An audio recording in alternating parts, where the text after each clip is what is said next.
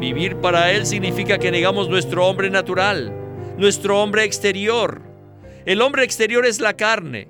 Por eso no debemos vivir por nuestro hombre exterior, sino que debemos vivir por Cristo. De manera que nosotros, de aquí en adelante, a nadie conocemos según la carne. Es como si Pablo dijera, deben vivir por Cristo y no por su hombre exterior. No vivan por su carne, deben vivir por el hombre interior, es decir, por el espíritu regenerado. Bienvenidos al estudio Vida de la Biblia, un programa radial compuesto de segmentos del ministerio hablado de Witness Lee, que se centra en el disfrute de la vida divina conforme a lo revelado en las Santas Escrituras. Los invitamos a que visiten nuestra página de internet y allí podrán escuchar gratuitamente todos los programas radiales del Estudio Vida. radiolsm.com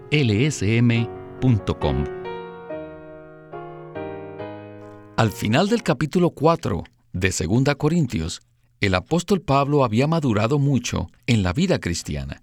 Su ser había sido transformado profundamente al punto que permanecía en la paz y el descanso de la presencia del Señor sin importar las circunstancias externas.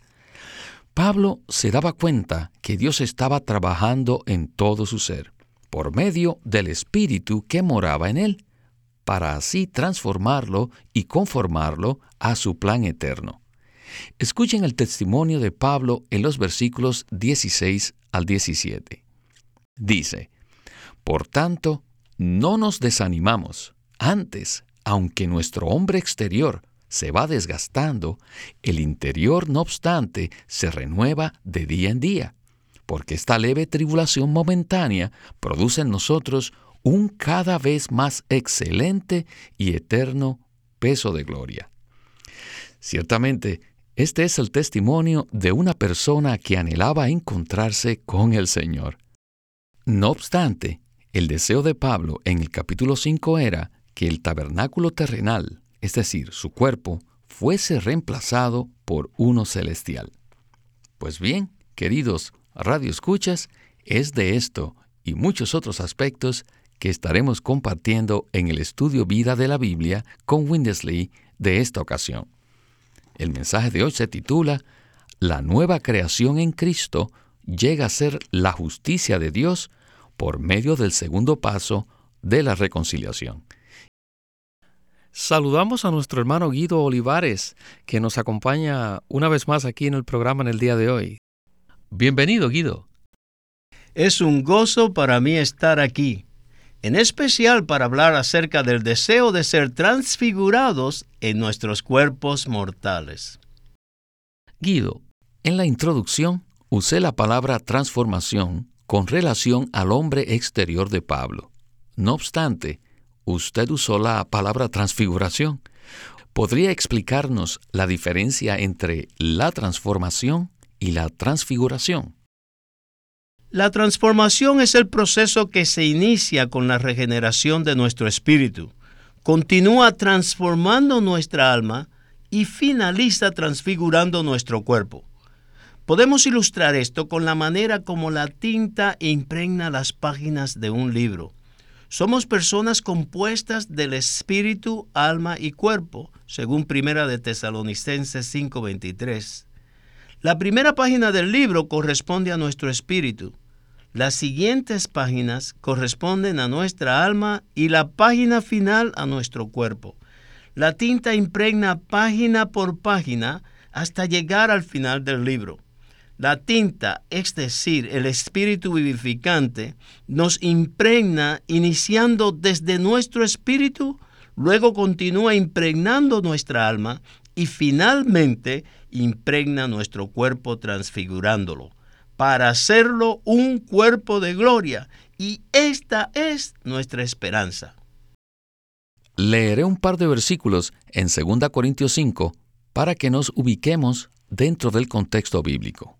La transfiguración es el resultado final de la transformación que está llevando a cabo el Espíritu en nuestro ser. Pablo dice en el versículo 2, y en este tabernáculo también gemimos, deseando ser revestidos de nuestra habitación celestial. Luego continúa diciendo en el versículo 5, mas el que nos hizo para esto mismo es Dios, quien nos ha dado en arras el Espíritu. Con estos versículos estamos listos para escuchar a Witness Lee en el siguiente segmento. Adelante. Al final del capítulo 4, el apóstol se ha convertido en una persona verdaderamente madura. Él había sido regenerado en su espíritu y había sido transformado en su alma. Todo su ser había sido renovado. Lo único que no había sido terminado era la plena redención de su cuerpo físico. El cuerpo físico de Pablo era lo único que aún permanecía viejo, en la vieja creación. No había sido todavía transfigurado. Por lo tanto, él expresa su aspiración, su deseo, en los siguientes versículos. Él anhelaba ser revestido con un cuerpo de resurrección. Este pensamiento abarca los primeros ocho versículos del capítulo 5. Es como si Pablo hubiese dicho, Dios va a revestirnos con un cuerpo de resurrección. Necesitan saber que para ser revestidos primero deben cumplir con ciertos requisitos. Supongamos que haya un pecador que desea ser revestido con un cuerpo de resurrección. Pero eso sería imposible, porque él no está calificado para tener un cuerpo así. No le quedaría bien. Por ese motivo, Dios está laborando en todos los pecadores para eliminar sus pecados, para perdonar sus ofensas y para impartir la vida divina en ellos a fin de regenerarlos y después para transformarlos. Todo esto es para moldearlos. ¿Han sido ustedes moldeados por Dios? La mejor respuesta que podemos dar es que hemos sido moldeados hasta cierto punto. Todos necesitamos ser más moldeados. En cuanto a esto, Pablo nos dice que nos ha sido dadas las arras del Espíritu. Esta es una indicación de que Dios mismo, como el Espíritu vivificante, se imparte en nosotros como una garantía de que un día nos revestirá con un cuerpo de resurrección. Él nos ha dado las arras de que Él lo va a hacer en nosotros. Él nos garantiza esto, que un día nos va a revestir con un cuerpo de resurrección. Hemos sido creados para este propósito y ahora estamos siendo calificados para que un día seamos revestidos. Guido, qué esperanza tan maravillosa. En los versículos que leímos hace un instante hay unas palabras muy interesantes. Por ejemplo, la expresión nos hizo en el versículo 5 también puede traducirse como nos moldeó. ¿Podría explicarnos esto un poco más? Con gusto, Víctor.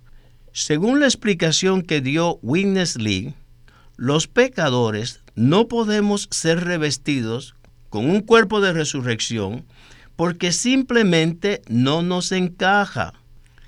Necesitamos ser moldeados hasta que podamos ser revestidos con el cuerpo de resurrección. Podemos ilustrar esto con la labor que efectúa un sastre. El sastre le da forma a un saco hasta que queda la medida de nuestro cuerpo. De la misma manera, el Señor nos está moldeando para poder revestirnos consigo mismo. Por ese motivo ha perdonado nuestros pecados, nos ha redimido por medio de su preciosa sangre y ha impartido su vida divina en nuestro espíritu. Ahora necesitamos que esa vida divina se propague hacia nuestra alma para transformarla y así poder ser transfigurados finalmente. Para poder ser revestidos con un cuerpo de resurrección, el Señor necesita moldearnos. De manera práctica, esto significa que diariamente debemos ser personas que nos tornamos al Espíritu para tener contacto con el Señor. Debemos decirle, Señor, te amo. Debemos alimentarnos con la palabra, asistir a las reuniones para tener contacto con los demás creyentes y de esa manera Él podrá moldearnos. Finalmente, seremos revestidos con Cristo como nuestro cuerpo de gloria. Amén. Según la Biblia, el Espíritu es el que efectúa la labor transformadora. No obstante, también se constituye en las arras, o sea, la garantía. Esto significa que tenemos la certeza de que Dios hará la obra en nosotros hasta el punto que seremos plenamente transfigurados. Dios como espíritu vivificante, se ha impartido en nuestro espíritu para garantizar que un día nos revestirá con un cuerpo de resurrección. Cada vez que nos tornamos al Señor e invocamos su precioso nombre, podemos experimentar el presabor de que todo nuestro ser, espíritu, alma y cuerpo, será hecho igual a Él en vida y en naturaleza. En esta etapa de su vida, el apóstol Pablo ya había pasado por el proceso de transformación y estaba listo para ser revestido con un cuerpo de resurrección. No obstante, el apóstol no fue introducido por el Señor en la etapa de glorificación por causa de los creyentes. Aunque Pablo hubiese preferido ser revestido con un cuerpo de resurrección, tuvo que permanecer en el mismo estado por causa de nosotros. Por lo tanto, él expresa lo que siente en su corazón en el versículo 9 de 2 Corintios 5, que dice, Por tanto, nos empeñamos también, sea en este domicilio o fuera de él, en conseguir el honor de serle agradables. Luego continúa diciendo en el versículo 14, porque el amor de Cristo nos constriñe, habiendo juzgado así, que uno murió por todos, por consiguiente, todos murieron. Bien, regresemos de nuevo con Winnesley. verse 9. also we are ambitious. En 5.9, Pablo expresa su anhelo de ser revestido por el Señor con un cuerpo de resurrección. A medida que esperamos ser revestidos de un cuerpo transfigurado, ¿qué debemos hacer? No debemos empeñarnos en obtener un grado universitario o una promoción elevada, sino que debemos empeñarnos en agradar al Señor. Pablo continúa en el versículo 14, que se inicia con la palabra ¿por qué? Esto indica que existe una conexión, que esto lo que sigue es una continuación, algo que está vinculado con lo que venía diciendo anteriormente. Y él dice, porque el amor de Cristo nos constriñe. Nos empeñamos en agradar al Señor porque su amor nos constriñe. La palabra griega que se traduce constreñir significa literalmente presionar por todos lados o mantener para un solo fin, confinar dentro de ciertos límites para un solo propósito. Esto es muy significativo también significa un sendero estrecho y amurallado. Cuando somos constreñidos, es como si camináramos en una senda estrecha y amurallada, que nos obliga a ir en cierta dirección. ¿Creen ustedes que aman al Señor? Deben contestar que sí. Pero si no fuera por las murallas en el sendero estrecho y amurallado, por el cual nos ha conducido el Señor, probablemente ya hubiéramos tomado nuestro propio camino. No necesito decirles que el Señor nos ha rodeado de murallas y solo nos permite avanzar por un sendero estrecho. Así que estamos obligados a avanzar en una sola dirección y con una sola meta, constreñidos por el amor de Cristo. Él es el único camino, no nos queda otra alternativa. No piensen que es algo que podemos escoger. No, porque si no probablemente estaríamos ya fuera del camino. Pero el amor de Cristo nos constriñe para que vivamos para Él. Guido, este ha sido un segmento bastante práctico y creo que todos hemos experimentado en cierta medida el ser limitados y constreñidos por el amor de Cristo. Por lo cual, me gustaría que usted continuara hablando acerca de esto. ¿Qué le parece? Me llama la atención que mientras esperamos ser revestidos de un cuerpo de resurrección, debemos empeñarnos en agradar a Dios. ¿Cómo es posible que podamos agradarle? Sencillamente porque estamos constreñidos por su amor. Si pudiéramos escoger qué hacer, ya habríamos tomado un rumbo muy diferente. Pero alabado sea el Señor que Él ha edificado una gran muralla a nuestro alrededor para no permitirnos avanzar de cualquier manera. En verdad aprecio el amor constreñidor de Cristo que nos capacita para ser agradables a Dios. Si el Señor nos permitiera escoger, nunca le seríamos agradables. Si anhelamos ser revestidos con un cuerpo de resurrección, necesitamos agradar a Dios con nuestro vivir. Pero para poder serle agradables, necesitamos que el amor de Cristo nos constriña. Nunca podremos agradecer al Señor suficientemente por su amor constreñidor. En cierta oportunidad, un hermano ilustró esto al compararlo con el río Amazonas. Este es uno de los ríos más grandes del mundo en la desembocadura con el océano llega a tener más de 150 kilómetros de ancho. Pareciera que este río constriñe toda el agua que hay en las montañas y la conduce al océano.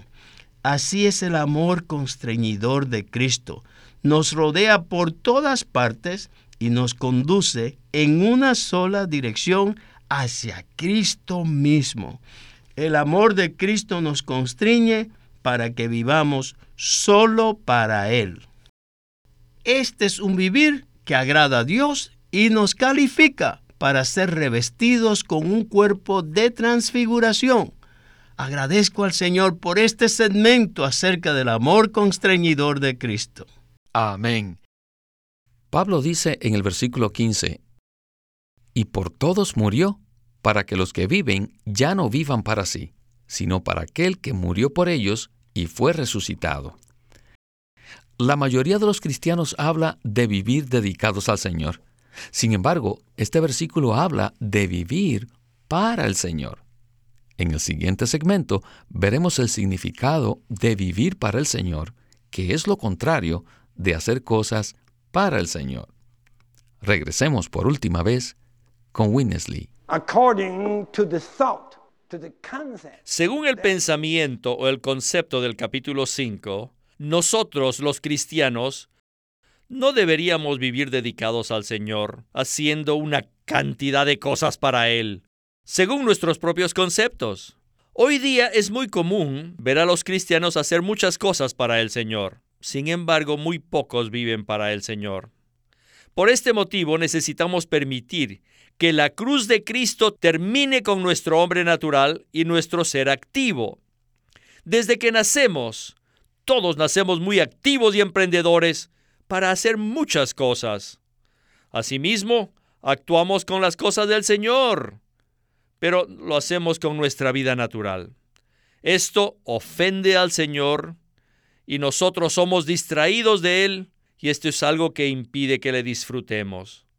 Por ese motivo necesitamos ser constreñidos por el amor de Cristo, para que podamos vivir para Él. Vivir para Él significa que negamos nuestro hombre natural, nuestro hombre exterior. El hombre exterior es la carne. Por eso no debemos vivir por nuestro hombre exterior, sino que debemos vivir por Cristo. El versículo 16 es una continuación de los versículos anteriores, y allí Pablo dice, de manera que nosotros, de aquí en adelante, a nadie conocemos según la carne. Esta es la conclusión de los versículos inmediatamente anteriores. Es como si Pablo dijera, deben vivir por Cristo y no por su hombre exterior. No vivan por su carne, deben vivir por el hombre interior, es decir, por el espíritu regenerado. En la vida de iglesia apropiada, tanto los que toman la delantera como todos los servidores, no conocen a los demás según el hombre exterior, sino según el hombre interior, o sea, según el Espíritu. Pablo continúa diciendo en el versículo 17, de modo que si alguno está en Cristo, nueva creación es. Las cosas viejas pasaron, he aquí son hechas nuevas. ¿Qué es la nueva creación? La nueva creación es una persona regenerada con la vida de Dios y que vive en el hombre interior y no en el hombre exterior.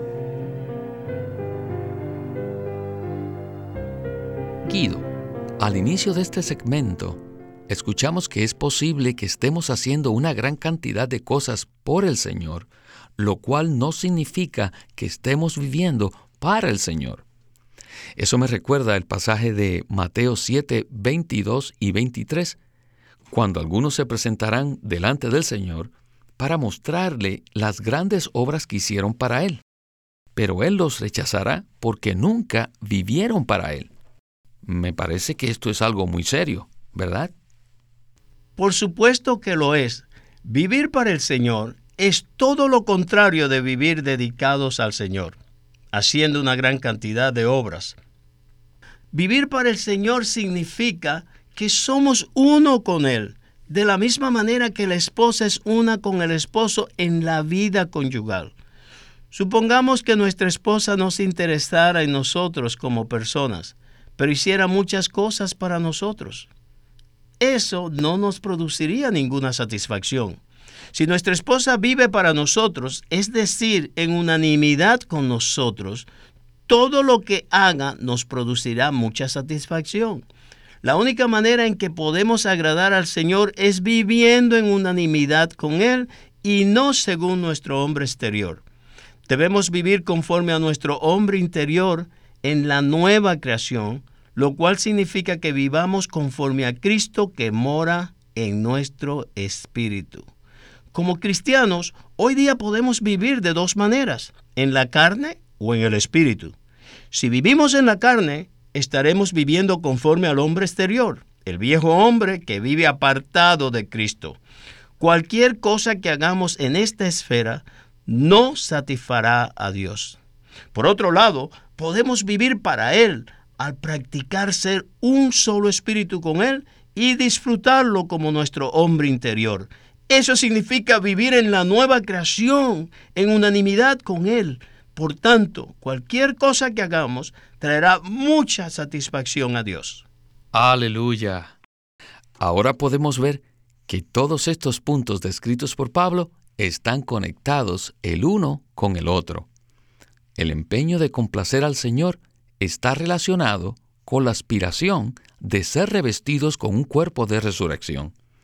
Vivir para el Señor se relaciona con el empeño de agradarle. No obstante, si deseamos agradar al Señor, debemos vivir para Él, lo cual requiere que demos muerte a nuestro ser natural. Si llevamos una vida así, sin duda viviremos en la nueva creación, es decir, seremos personas que viven en el Espíritu en la nueva creación. Para concluir, podemos decir que aspirar a tener un cuerpo transfigurado está conectado con el empeño de agradar al Señor.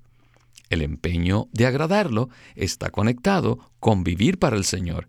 Y vivir para el Señor está relacionado con el hecho de ser la nueva creación. No puedo decir más que aleluya al Señor por esta palabra. Hermano Guido, realmente nos hemos sentido muy contentos de que nos haya acompañado una vez más aquí en el programa. Muchas gracias. Ha sido un gran placer este mensaje. Este es Víctor Molina haciendo la voz de Chris Wilde, Guido Olivares la de Dick Taylor y Walter Ortiz la de Winnesley.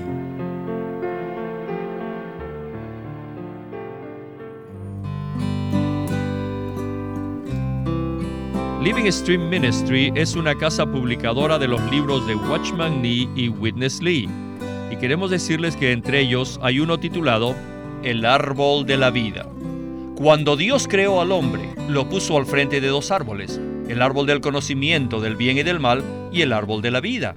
Con la advertencia que Dios hizo al hombre de no comer del primer árbol, le insinuaba su deseo de que comiera del árbol de la vida.